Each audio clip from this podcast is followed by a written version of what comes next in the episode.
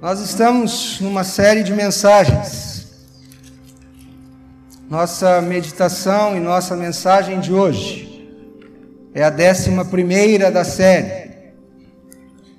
Um total de 14 mensagens sobre mutualidade. Todos aqueles uns aos outros que nós encontramos na palavra de Deus. Amai-vos uns aos outros, perdoai-vos uns aos outros confessai os vossos pecados uns aos outros, orai uns pelos outros. E hoje nós vamos ver um texto que está em Colossenses capítulo 3. Mas antes de lermos o texto, eu queria que vocês prestassem atenção em dois casos. São dois casos fictícios. Quer dizer, são dois casos que provavelmente aconteçam muito na vida real, mas aqui eles serão apresentados como fictícios.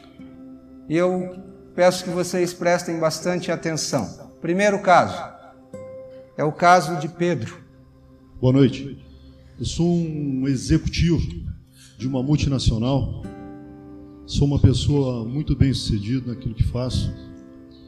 Recentemente eu recebi um convite para me transferir para uma outra cidade, para que foi interessante para mim que eu obtive um ganho maior de salário.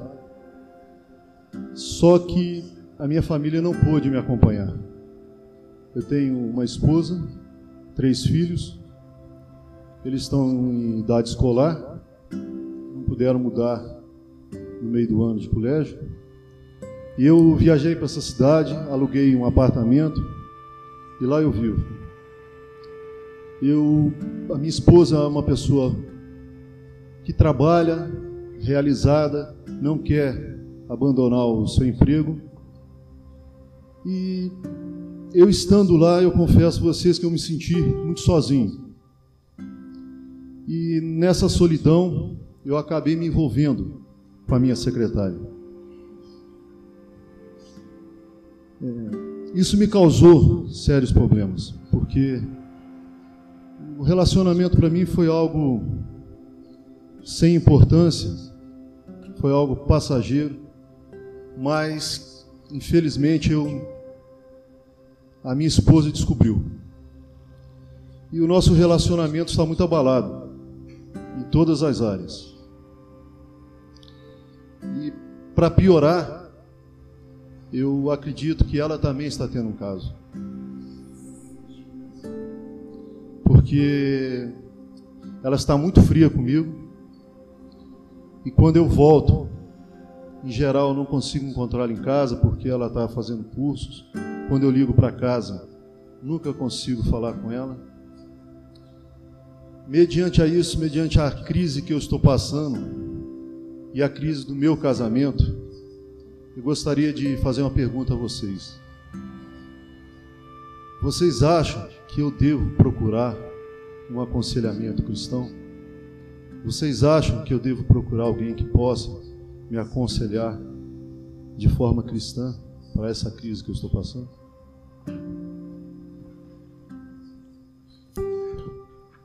Obrigado, Pedro, pelo seu testemunho. Eu quero chamar a Maria Luísa também.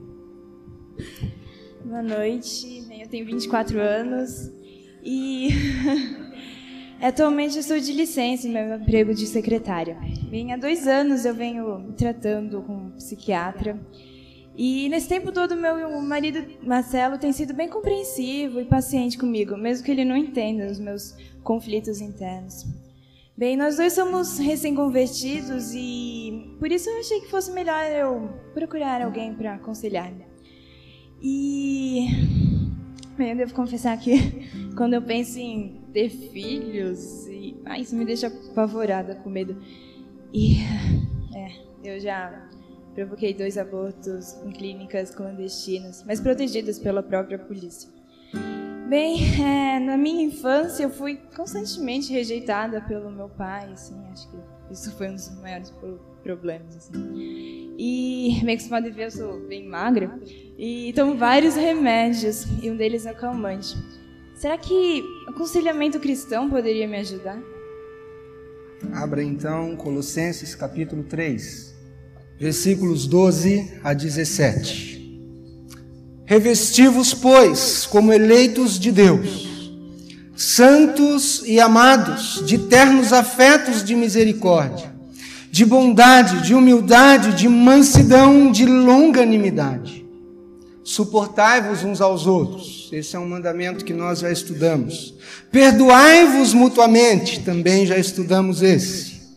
Caso alguém tenha motivo de queixa contra outrem assim como o Senhor vos perdoou, assim também perdoai vós. Acima de tudo isto, porém, esteja o amor, que é o vínculo da perfeição. Seja a paz de Cristo árbitro em vosso coração, a qual também fostes chamados em um só corpo, e sede agradecidos. Habite ricamente em vós a palavra de Cristo instruí-vos e aconselhai-vos mutuamente em toda sabedoria, louvando a Deus com salmos e hinos e cânticos espirituais, com gratidão em vosso coração. E tudo o que fizerdes, seja em palavra, seja em ação, fazei-o em nome do Senhor Jesus, dando por ele graças a Deus Pai. Vimos dois casos aqui, dentre milhares, dentre vários que acontecem constantemente. E a pergunta que eles fizeram no final, será que um aconselhamento cristão, um aconselhamento bíblico pode me ajudar? Antes de falar sobre isso, ou antes de respondermos à pergunta do Pedro e da Maria Luísa, eu quero fazer uma outra pergunta. Será que a terapia secular resolve ou resolveria?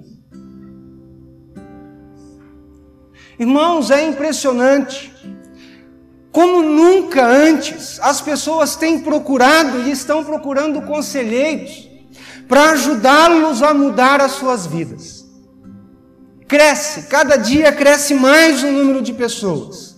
E quando eu digo mudar as suas vidas, são pessoas buscando conselheiros ou buscando aconselhamento para mudar os seus valores, para mudar as suas atitudes, para mudar as suas crenças, para mudar o seu comportamento e para mudar também os seus relacionamentos. É certo que algumas pessoas às vezes procuram o aconselhamento ou procuram um conselheiro, buscando alguém para ser cúmplice do seu pecado, ser cúmplice do seu erro. Às vezes todo o problema que estão enfrentando era aquele problema que Davi enfrentava quando escreveu o Salmo 32, e ele diz: Enquanto calei, os meus pecados envelheceram os meus ossos. Ele estava sofrendo, ele estava definhando internamente por causa do seu pecado. E às vezes as pessoas buscam então cúmplices para o seu pecado. No fundo, elas não querem mudança. Mas o fato é que a maioria está aflita. A maioria das pessoas continuam ainda com as suas vidas sem solução. Às vezes as terapias seculares criam um vício e uma dependência, e elas não saem mais disso. As terapias como as de Freud, Jung, Rogers, Maslow e outros. Para começar, essas teorias ou essas terapias seculares, primeiro, elas não concordam entre si, há uma divergência entre elas quanto ao alvo das mudanças no aconselhamento. Ou seja, ao fazer um aconselhamento usando uma dessas terapias, elas já divergem quanto ao alvo, aonde nós queremos chegar. E se elas divergem no alvo, elas divergem muito mais ainda no processo de como chegar lá. Freud, por exemplo, diz que o homem é um animal, fruto da educação. Freud não diz e ele não concorda que o homem é um ser criado à imagem de Deus. Logo, o homem sendo um animal e ele sendo fruto da sua educação, a teoria de Freud diz que o homem então não é responsável pelo que ele faz. Para Freud, o problema do homem está no conflito entre os seus desejos, ou seja, ele tem alguns desejos, mas esses desejos encontram uma consciência muito rígida e intolerante. É aquilo que Freud, que Freud chamou de id e superego. Então, Freud diz assim, ou para Freud, a cura para os problemas do homem é o homem abaixar os seus padrões de consciência. Então ele tem uma consciência muito rígida, ele tem desejos, ele quer satisfazer esses desejos, mas ele encontra um padrão de consciência rígido que o proíbe, que é proibitivo. Então o que, que ele faz? Abaixa o padrão de consciência, adequa a tua consciência aos teus desejos para que você elimine o conflito.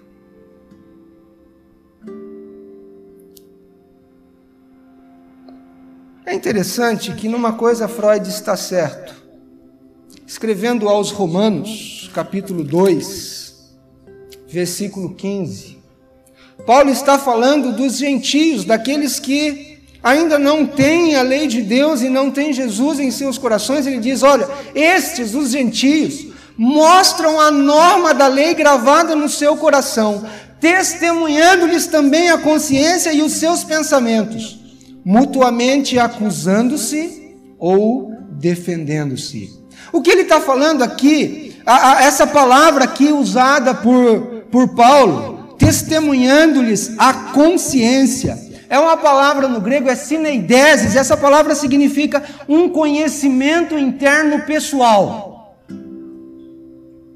um conhecimento interno pessoal sobre o ter feito o mal ou ser inocente.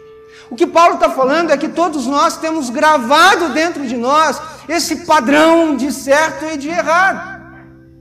E esse padrão, quem gravou, quem imprimiu na nossa consciência, foi Deus. Então Freud diz você abaixa esse padrão, adequa aos seus desejos e você elimina os teus conflitos. Para Rogers, outra linha de terapia, Rogers diz que tudo que está dentro do homem é bom. O homem é bom em si. O homem não é mau. O problema do homem vem de fora, não vem de dentro. Então Rogers diz que as pessoas são boas, mas elas deixam de ser elas mesmas por causa do ambiente que as cerca. Então elas são moldadas e são influenciadas por um ambiente muito rígido e moralista. Então esse ambiente rígido e moralista aprisiona e geram esses conflitos. Mas a pessoa em si é boa. Abra sua Bíblia em Jeremias, capítulo 17 versículo 9. Olha o que a Bíblia diz: enganoso é o coração, mais do que todas as coisas, e desesperadamente corrupto. Quem o conhecerá? A Bíblia não diz que o homem é bom. A Bíblia, pelo contrário, diz que o homem tem o seu coração corrompido. E ela vai dizer que o que corrompeu o coração do homem foi o pecado. Se você abrir em Mateus capítulo 7, raça de víboras, como podeis falar coisas boas sendo maus? Porque a boca fala do que está cheio o coração. E num outro texto aí, o próprio Senhor Jesus vai falar também De onde procedem os homicídios? De onde procedem as mentiras? De onde procedem os adultérios? Ele fala que procedem do coração do homem. Irmãos, esses são alguns exemplos da confusão que há no mundo da terapia secular. Essas são algumas das confusões que há no mundo do aconselhamento. E olha, olha, me diga, qual das seguintes teorias ou da, quais das seguintes escolas de psicologia está certa? Tem a mudança de comportamento, é uma escola. Terapia centrada no indivíduo, é outra escola. Terapia racional emotiva, é outra escola. Terapia gestalt, é outra escola psicoterapia existencial, análise transacional, terapia familiar, terapia multimodal. E se eu fosse listar, eu poderia listar cerca de 250 tipos de terapias aqui para vocês que existem hoje.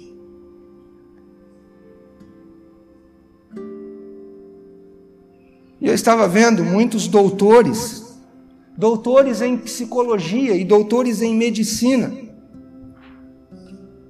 eles próprios já começam a enxergar a psicologia não como uma ciência, mas como uma filosofia. Raymond Corsini é um proponente da psicoterapia. Ele mesmo, num artigo que ele escreve, ele é um doutor em psicologia, ele diz o seguinte: Eu não reconheço existir qualquer verdade absoluta na psicoterapia. Por quê? A psicologia, as psicoterapias, ao tentar ensinar as pessoas como viver a vida, ao tentar levar as pessoas a encontrar respostas a perguntas como: quem é o homem? A encontrar respostas a perguntas como: quais são os problemas do homem? A encontrar respostas a perguntas como: como ele deve viver? Desconsiderando a Bíblia, torna-se uma filosofia, isso já não é mais uma ciência. E uma filosofia contrária à palavra de Deus. Quero apresentar para vocês apenas algumas diferenças entre a terapia secular e o cristianismo. Deem uma olhada nesse quadro. Pode tentar abrir o quadro todo, Valquíria, por favor.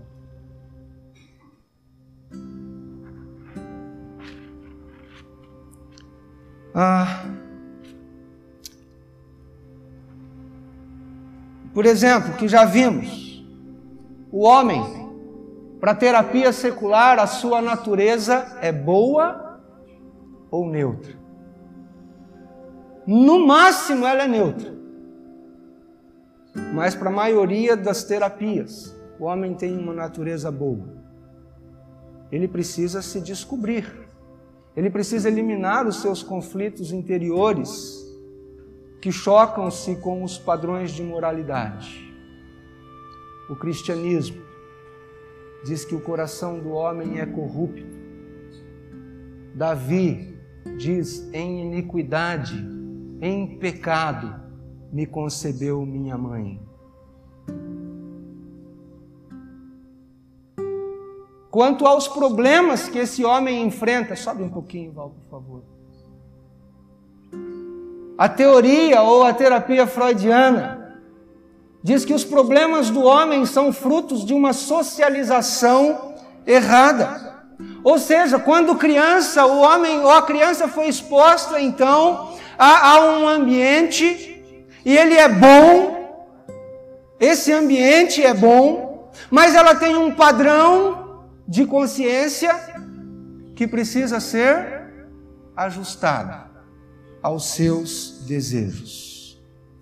A teoria behaviorista diz que o ambiente é responsável, ou seja, é o ambiente que gera os problemas do homem. Irmãos, vejam como isso contraria a palavra de Deus. Está tirando e tentando tirar do homem aquilo que é o seu maior problema, a sua culpa diante de Deus, aquilo que causa os maiores conflitos no coração do homem, a sua culpa por causa do seu pecado diante de Deus. E essas terapias vão fazendo com que a pessoa vá então se acostumando a conviver com algo e não a se livrar de algo que de fato a perturba. A teoria rogeriana diz que o homem não aprendeu a confiar no seu poder anterior. Então o homem precisa amar a si mesmo. Ele precisa aprender a confiar no seu poder. Ele precisa a aprender a confiar na sua força interior. E então esse tipo de terapia tenta fazer o homem tirar de dentro de si essas forças. É interessante que em nenhum lugar da Bíblia você encontra Deus dizendo para nós aprendermos a amar, a amar a nós mesmos. Porque, partindo do ponto de vista bíblico, o homem, na sua própria natureza, ele já ama a si mesmo e muito. Até mesmo quando ouvimos a ordem que é para amar o nosso próximo, já fala, olha meu próximo como a você mesmo, já parte do princípio que nós nos amamos. Não é preciso descobrir isso.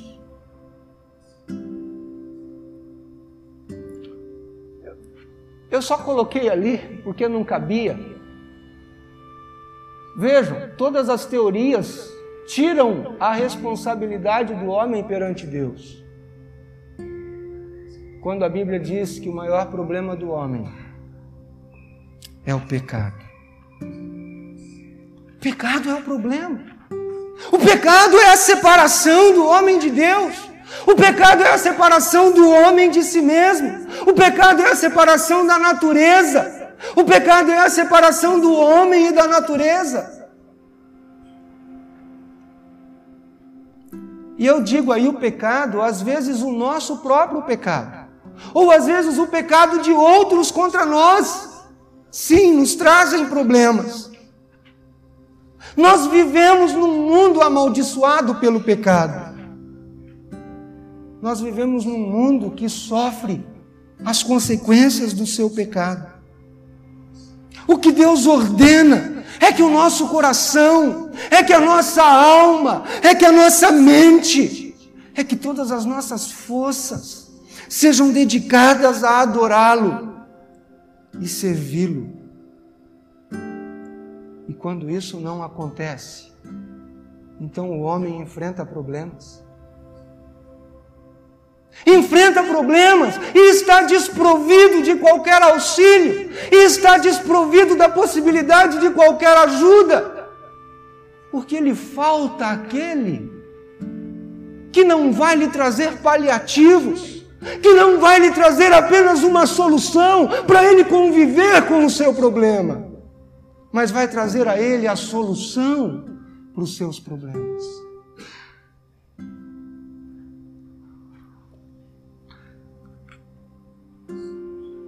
E esse, meus irmãos e amigos, eu não diria que é o, mas é um dos grandes problemas do aconselhamento. A grande maioria dos problemas são decorrentes de pecados. O conflito do Pedro Começou porque ele tinha assim um padrão de consciência, e era um padrão de consciência estabelecido por Deus e pela Sua palavra. Ele tinha uma esposa, ele tinha uma família, a quem ele tinha jurado fidelidade, a quem ele tinha jurado amar. Mas ele quebrou aquela aliança. Pecado.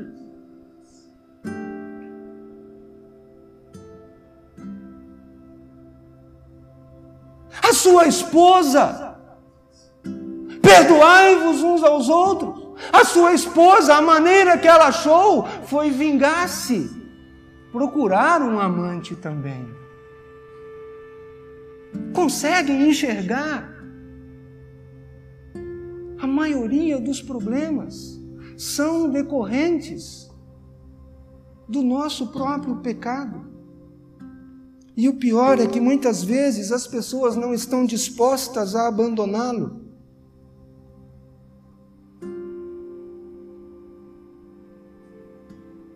Algumas pessoas, às vezes, chegam para um aconselhamento e elas escancaram o problema. Elas abrem o seu coração. Essas normalmente estão dispostas a mudanças. Outras vezes, algumas outras pessoas, elas ficam, elas têm algum problema, mas elas ficam rodeando em situações secundárias. Normalmente, elas estão temerosas, estão com medo de serem confrontadas, estão com medo de serem admoestadas.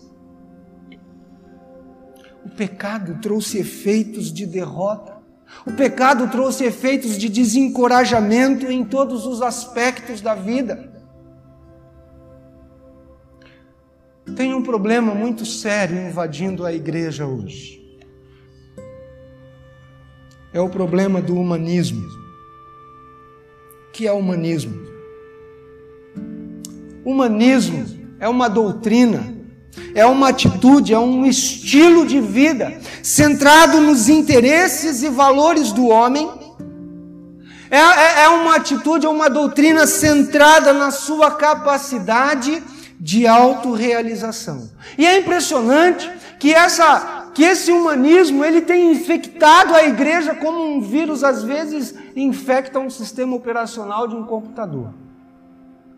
Mais cedo ou mais tarde ele começa a dar problema em alguma coisa.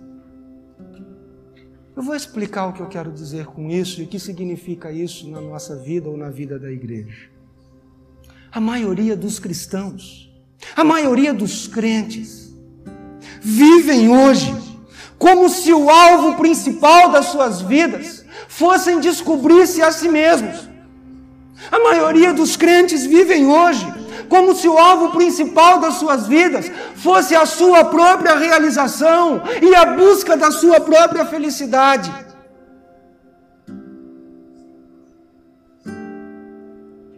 Veja, Deus não é contra a felicidade, muito pelo contrário. Mas Deus diz que há uma maneira de buscar a felicidade. Primeiramente, é buscando a Ele é meditando na Sua palavra. O que tem acontecido hoje é que toda experiência cristã, ou toda experiência que as pessoas estão buscando com Deus, são experiências que visam satisfazer as suas próprias necessidades. O homem só está buscando a Deus e muitos só estão buscando a Deus, não porque querem adorá-lo, não porque querem amá-lo, não porque querem dedicar lealdade, não porque querem dedicar devoção, não porque querem ser obedientes a Ele, não porque querem seguir os seus juízos, os seus estatutos, não porque têm a sua lei como boa, como perfeita para as suas vidas. Não por Ele ser soberano, não para adorá-lo mas estão buscando apenas para se auto-satisfazer.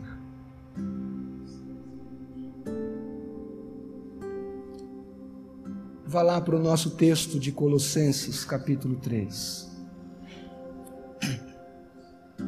Qual é a solução para o Pedro e para Maria Luísa? Versículo 16 habite ricamente em vós a palavra de Cristo, instruí-vos e aconselhai-vos mutuamente em toda sabedoria. Habite. Essa ideia aqui da palavra habitar é algo que lhe seja familiar é algo que está próximo, é algo com o que você convive diariamente, é algo que faz parte da sua vida. É habitar, é estar junto de você. Habite ricamente em vós a palavra de Cristo. E a solução é a palavra habitar ricamente em nós, é estarmos aptos para instruirmos, para aconselharmos uns aos outros. Irmãos, o melhor manual para o aconselhamento é o manual do fabricante, é o manual daquele que nos fez é o manual daquele que conhece o nosso coração. É o manual daquele cujas angústias dos seus filhos nenhuma passa despercebida. É aquele que conhece o nosso coração. É aquele que conhece o nosso interior. É aquele que conhece as nossas aflições. Aquele que conhece as nossas dores. Aquele que conhece as nossas lutas. Aquele que conhece os nossos conflitos. Ele nos criou. Ele nos fez e ele nos deixou um manual de como conhecê-lo, de como viver a sua vontade, de como amá-lo. E aí então, como consequência, encontrarmos as respostas que os nossos corações anseiam. Será que o manual de instruções do Criador tem as diretrizes para o melhor funcionamento das suas criaturas? Certamente que sim. Certamente que tem. A Bíblia é suficiente. A Bíblia é capaz. A Bíblia é hábil. A Bíblia é apta para responder a cada problema e satisfazer cada necessidade que temos como filhos de Deus eu tenho plena certeza que não são esses sistemas desenvolvidos por homens em substituição àquilo que eles acreditavam ser obsoleto e opressor. É. Freud mesmo disse que o cristianismo era algo obsoleto e opressor e que uma das coisas que ele queria era apagar para sempre isso da memória do homem. Será que essas terapias, que nem entre si concordam, têm autoridade para reivindicar para si a verdade que pertence unicamente à palavra de Deus?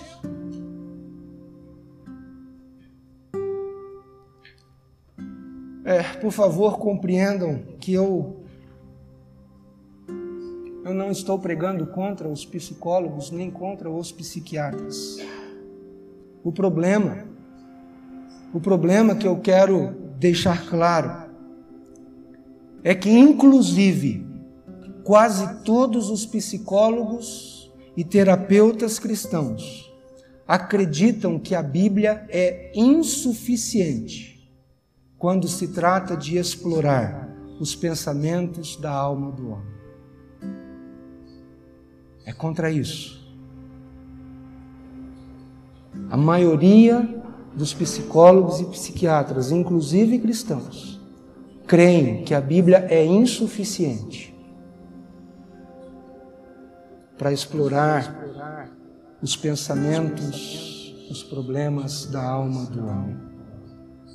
E é por isso que Paulo então diz: habite ricamente, habite abundantemente em vós a palavra de Cristo. E ele usa em seguida aqui duas palavras que dão ênfase ao que ele diz: instruí-vos e aconselhai-vos.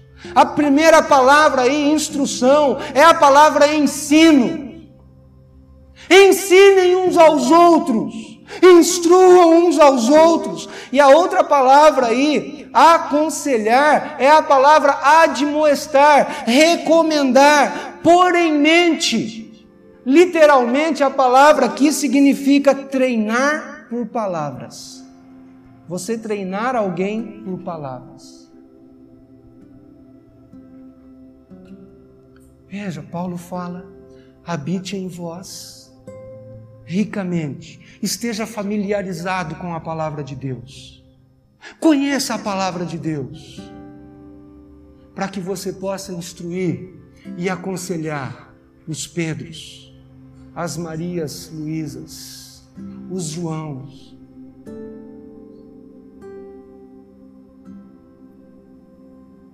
E sabe por que Paulo fala aqui? Habite em vós ricamente. E ele não diz as teorias, as terapias, mas ele diz a palavra de Cristo. Sabe por que ele diz isso? Porque a Bíblia não muda. A Bíblia, como palavra eterna de Deus, como manual de Deus, ela não muda, como mudam as teorias. Existem mais de 250 e muitas delas não concordam entre si. A segurança do conselheiro bíblico, a segurança daquele que tem a palavra habitando ricamente em si, é que ele não vai aconselhar com base em algo que seja falaz, fraudulento, falso, que cria uma falsa esperança. A segurança do conselheiro bíblico está em que o seu conselho não precisa ser atualizado a cada dois anos com cursos de aperfeiçoamento de, ou de conhecimento de novas teorias. Ele precisa se aperfeiçoar. É no conhecimento da palavra, mas de uma palavra que é eterna, de uma palavra que valia dois mil anos atrás, que vale agora, que é suficiente para o coração do homem, que é suficiente para corrigir os problemas do homem, que é suficiente para mostrar o problema e dar ao homem solução. Paulo encoraja, veja, é uma ordem aqui, é um mandamento: instruí-vos e aconselhai-vos mutuamente, usando a palavra de Cristo, tendo os ensinamentos de Cristo como centro da instrução, como foco da instrução. Vá para 2 Timóteo, capítulo 3, versículos 16 e 17.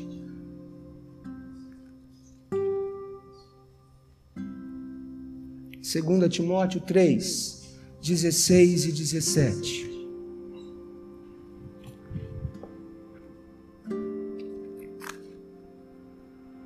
Toda a Escritura é soprada por Deus e útil para o ensino, para a repreensão, para a correção, para a educação na justiça, a fim, com o propósito de que o homem de Deus seja perfeito e perfeitamente habilitado para toda boa obra. É por isso que Paulo falou lá aos Colossenses: habite ricamente em vós a palavra de Cristo. Sabem o que isso significa? Toda a Escritura é inspirada e útil. A palavra útil aqui é vantajosa, lucrativo. Paulo está falando: olha, a palavra de Deus é vantajosa, é lucrativa. Para quê? Ele diz: para o ensino. Quando ele diz para o ensino, ele está dizendo o seguinte: tudo aquilo que Deus requer de nós, tudo aquilo que é alvo de Deus para as nossas vidas, todos os padrões de segurança de Deus estão revelados na Sua palavra. Ou seja, Paulo está falando: olha, a palavra é útil para o ensino. Você quer saber qual é o mandamento, qual é o princípio, qual é a vontade de Deus? Está aqui. Você quer saber o que Deus requer de você para que você funcione bem, para que você viva bem? Você quer saber quais são os alvos de Deus para a sua vida? Você quer saber quais são os padrões seguros de Deus para o seu caminhar? Para que você não enfrente os problemas do Pedro, da Maria Luísa? Então está aqui, ela é útil, ela é vantajosa, ela é lucrativa para te mostrar isso. Mas ele diz que não só isso, ele diz é útil para o ensino, mas ela é vantajosa para a repreensão. Ou seja, quando nós falhamos em cumprir os alvos, quando nós falhamos em cumprir os padrões de Deus, quando nós falhamos em cumprir o que Deus requer de nós, a palavra é útil, ela é vantajosa, ela é lucrativa para dizer para nós também: olha, você está fora dos padrões. Ela repreende. Ela fala: não é por aí. se você for por aí, você vai enfrentar os problemas do Pedro e da Maria Luísa. Ela nos repreende mas ela não só nos mostra o padrão, ela não só nos repreende se estamos fora do padrão, mas ele diz também ela é útil para a correção, ou seja, ela mostra qual é o caminho de volta. Paulo está falando: olha, a palavra de Deus é útil, é vantajosa, é lucrativa, para que quando você sai fora do padrão, você sai fora do alvo de Deus, ela te mostra o erro e mostra como você deve voltar ela é útil para corrigir o seu curso, ela é útil para corrigir o seu caminho, para trazê-lo de volta. Só que ele não para aí ainda. Ele diz que ela é útil para a educação na justiça. Ou seja, eu estou nos padrões, eu conheço os padrões de Deus, o que Deus requer de mim, os alvos de Deus. Num dado momento eu saio fora, a palavra me repreende, eu volto para a palavra, ela corrige o meu caminho, e Ele está falando de educação na justiça. Agora então eu vou procurar na palavra como reeducar a minha vida, como reeducar os meus hábitos, como reeducar o meu coração, para que então eu caminhe, para que então eu ande. Agora, nesse alvo e nesse propósito de Deus. Ela me educa na justiça. Ela me mostra o plano de Deus para esse andar, então, na Sua vontade. Irmãos, quando Paulo fala aqui, toda a Escritura é inspirada por Deus. Essa Escritura a que ele se refere toda é a Bíblia, é a palavra de Deus que nós cremos foi escrita pelo próprio Deus. Ela, esse livro não contém a palavra de Deus, mas é a palavra de Deus para as nossas vidas. Sabem por quem ela foi escrita? Isaías 9:6. E o seu nome será maravilhoso conselheiro. É. É esse que é o maravilhoso conselheiro para o Pedro. É esse que é o maravilhoso conselheiro para Maria Luísa. É esse que é o maravilhoso conselheiro para você. É esse que entende o teu coração. É esse que conhece o teu interior. É esse que conhece as tuas angústias. É esse que conhece o teu pecado. É esse que conhece as nossas necessidades. Que é o maravilhoso conselheiro. E nós não podemos aconselhar então por nós mesmos. E Paulo diz em Colossenses: habite ricamente em vós a palavra de Cristo, e aí então sim instruí-vos e aconselhai-vos mutuamente. A gente não pode aconselhar também pelo nosso achômetro. Ah, eu acho que você deve agir assim, eu acho que você deve. Não, olha, vamos para a palavra para ver o que Deus diz na palavra. Vamos ver o que Deus fala, vamos ver o que Deus acha, vamos ver o que Deus quer, vamos ver qual é o caminho de Deus, qual é a vontade de Deus, qual é o propósito de Deus. E é por isso que Paulo fala então: instruí-vos e aconselhai-vos mutuamente em toda sabedoria. Agora, no processo, como mudar? A psicoterapia diz que a verdade do inconsciente precisa ser descoberta e liberada. Trabalha o inconsciente, então, para liberar aquela pressão psicológica que está armazenada. Ou então o paciente tem que mudar de ambiente, se for da linha rogeriana. Ele tem que sair daquele ambiente porque é aquele ambiente que o oprime. Tem terapias aí, tem gente procurando terapias para emagrecer. Sabe qual é o conselho do terapeuta? Isso é verdade, gente, não é brincadeira não. O terapeuta falou assim: ó, põe um elástico no pulso. Toda vez que você for comer, se você vê que você está comendo muito, você pega o elástico, puxa ele e solta. Para você se lembrar. Aí você vai fazer isso várias vezes, isso vai doer, que você vai parar de comer muito. Esse é o tipo de conselho em algumas terapias. A Bíblia diz que mudança envolve mediante confissão, arrependimento, obediência. Isso envolve mudança. Isso envolve abandono de um estilo de vida pecaminoso. O problema não é o elastiquinho. A Bíblia fala que tudo aquilo que é excesso é pecado, gula é pecado. É você deixar de ser guloso. Não precisa do elastiquinho no braço.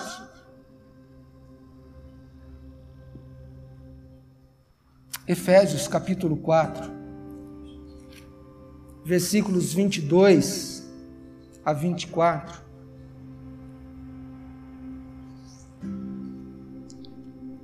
Paulo fala assim: no sentido de que, quanto ao trato passado, vos despojeis, olha, abandone, jogue fora, largue o velho homem que se corrompe segundo as concupiscências do engano, e vos renoveis no espírito do vosso entendimento e vos revistais do novo homem criado segundo Deus, em justiça e retidão, procedentes da verdade.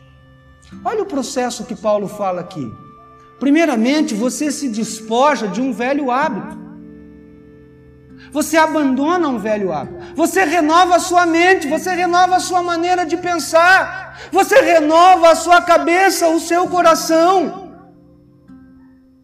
Você renovando a sua mente, o seu coração, você então se reveste do novo homem, você adota agora um novo estilo de vida. Você se reveste de novos hábitos. E quando você faz isso, você vai ser capacitado pelo Espírito Santo de Deus. Você vai ser capacitado pelo Supremo Conselheiro. Porque esse é o plano de Deus para a mudança.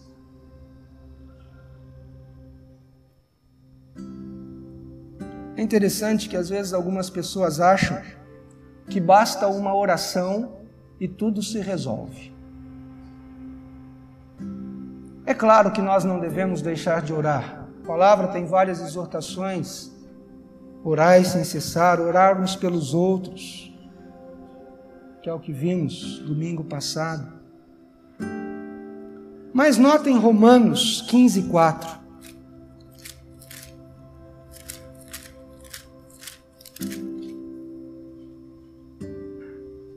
Romanos 15, 4. Pois tudo quanto outrora foi escrito, para o nosso ensino foi escrito, a fim de que, pela paciência e pela consolação das Escrituras, tenhamos esperança. Irmãos, olha que maravilhoso esse texto. Paulo está falando, a consolação vem pelas Escrituras. São as Escrituras que infundem em nosso coração esperança. São as Escrituras que infundem em nosso coração esperança de mudança, de algo melhor. Pela Escritura. Foi o que foi escrito, foi escrito para o nosso ensino. Ao invés de tantas soluções, que às vezes as pessoas buscam. A consolação vem pelas Escrituras, vem pela oração. E vejam, às vezes leva tempo. Às vezes não é orar e não passe de mágica as coisas acontecem, mas é por isso que ele diz: e pela paciência. É preciso tempo voltando para Colossenses, instruí-vos e aconselhai-vos. A instrução, o aconselhamento é algo que exige tempo, é algo que exige você parar para ouvir, exige você orar com a pessoa, exige você meditar na palavra de Deus para que a palavra habite ricamente em você e então você esteja apto para instruir em toda a sabedoria.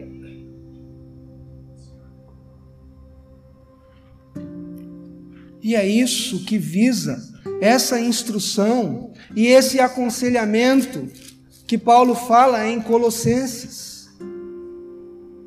Visa infundir esperança, visa colocar no coração daquele que está desesperado, daquele que está com a sua vida em trevas, daquele que não consegue enxergar a luz no fim do túnel daquele que não consegue enxergar as soluções para os seus problemas, para os problemas da sua vida. Veja, no texto que lemos, em Romanos, Paulo fala de termos esperança. Esse deve ser o primeiro passo na instrução e no aconselhamento, trazer esperança àquele coração que está quebrado, aquele coração que está abatido, aquele coração que está amargurado, aquele coração que está quebrado pelas circunstâncias, às vezes pelo seu próprio pecado, às vezes pelo pecado de outrem contra ele. O consolo das Escrituras e a paciência trazem esperança. Pessoas enganadas, precisam de esperança. Pessoas que falharam precisam de esperança. Pessoas que sofreram frustrações precisam de esperança. Pessoas que tiveram as suas esperanças despedaçadas precisam de esperança. Pessoas deprimidas precisam de esperança. Pessoas que sofreram experiências abaladoras, a perda do cônjuge, a perda de um ente querido, precisam de esperança. Pessoas que sofreram a perda do emprego, a perda dos bens, precisam de esperança. Em Gênesis capítulo 3, versículo 15, é o texto da queda. É interessante mesmo em meio à queda, aquela expectativa de punição, quando então Deus chega para Adão, olha do suor do teu rosto, diz a mulher: agora você vai ter filhos em meio a dores.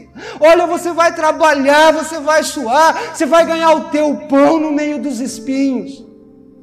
Mas em meio a essa expectativa de punição, o próprio Deus infunde esperança no coração do homem, quando ele diz: a semente da mulher. Da semente dela vai vir alguém que vai esmagar a cabeça da serpente. Dá para ver Deus infundindo esperança no coração do homem? Quando Natan chega para Davi e aponta o dedo. Quando Natan chega para Davi e aponta o dedo. Davi, o homem do cordeirinho, é você. O que você fez com Urias? tomando Batseba e mandando Urias para ser morto. Além de adulterar, você foi assassino. É você o homem. Mas mesmo em meio a essa acusação, Natan infunde esperança no coração de Davi, quando ele diz: Também, Davi, o Senhor te perdoou o teu pecado. Você não vai morrer. Você vai sofrer consequências do teu pecado. Mas o Senhor te perdoou não morrerás. Ele infunde esperança, ele põe esperança naquele coração. E o propósito, veja, a instrução e o aconselhamento visam infundir esperança e tem um propósito. É o propósito que Paulo colocou lá em 2 Tessalonicenses 3,17, a fim de que apresentemos todo homem perfeito em Cristo. A instrução e o aconselhamento visam mudanças na vida do aconselhado, de tal forma que as pessoas sejam apresentadas perfeitas a Deus, em seu caráter, em sua conduta, em seu procedimento, em seus relacionamentos. O aconselhamento e a instrução tem a ver com descobrir as causas do problema, com descobrir o que está causando, resolver a causa, para que as consequências também sumam, o que é muito diferente também das terapias.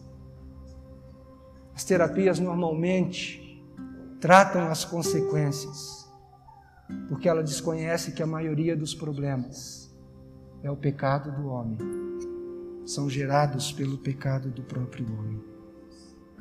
Então, instrui, aconselha, de acordo com a palavra de Deus que habita ricamente em nós, para que as pessoas sejam apresentadas perfeitas em Cristo.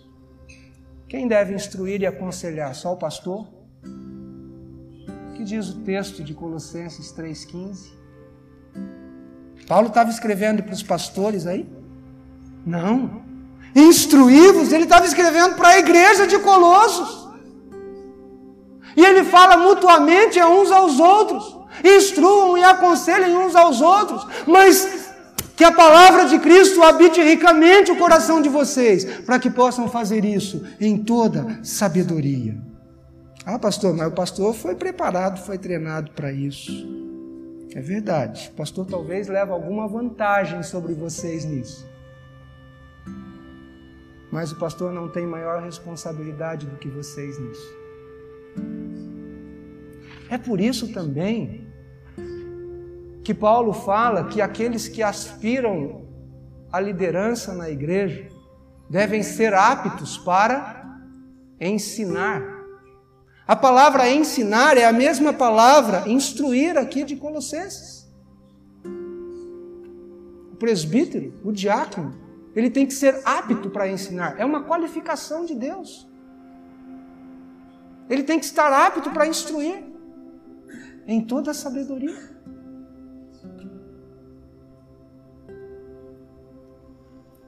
Mas isso aqui, irmãos, é para todos nós. Habite em você ricamente a palavra de Cristo. Então, quando alguém vier, instrua-o, aconselhe em toda sabedoria. Se a Maria Luísa procurasse você, o que você faria? Se o Pedro procurasse você, o que você faria? Hebreus 4:12. Porque a palavra de Deus é viva e eficaz, e mais cortante do que qualquer espada de dois gumes, e penetra até ao ponto de dividir alma e espírito, juntas e medulas, e é apta, é capaz, é hábil para discernir os pensamentos e propósitos do coração. Viva eficaz, apta. Que essa palavra habite ricamente o seu coração. Que essa palavra instrua você, aconselhe você primeiramente. E que você esteja apto para instruir em toda sabedoria. E que assim, louvando a Deus, com salmos e hinos e cânticos espirituais, com gratidão em vosso coração, façamos tudo isso em nome do Senhor Jesus. Amém? Que Deus nos abençoe.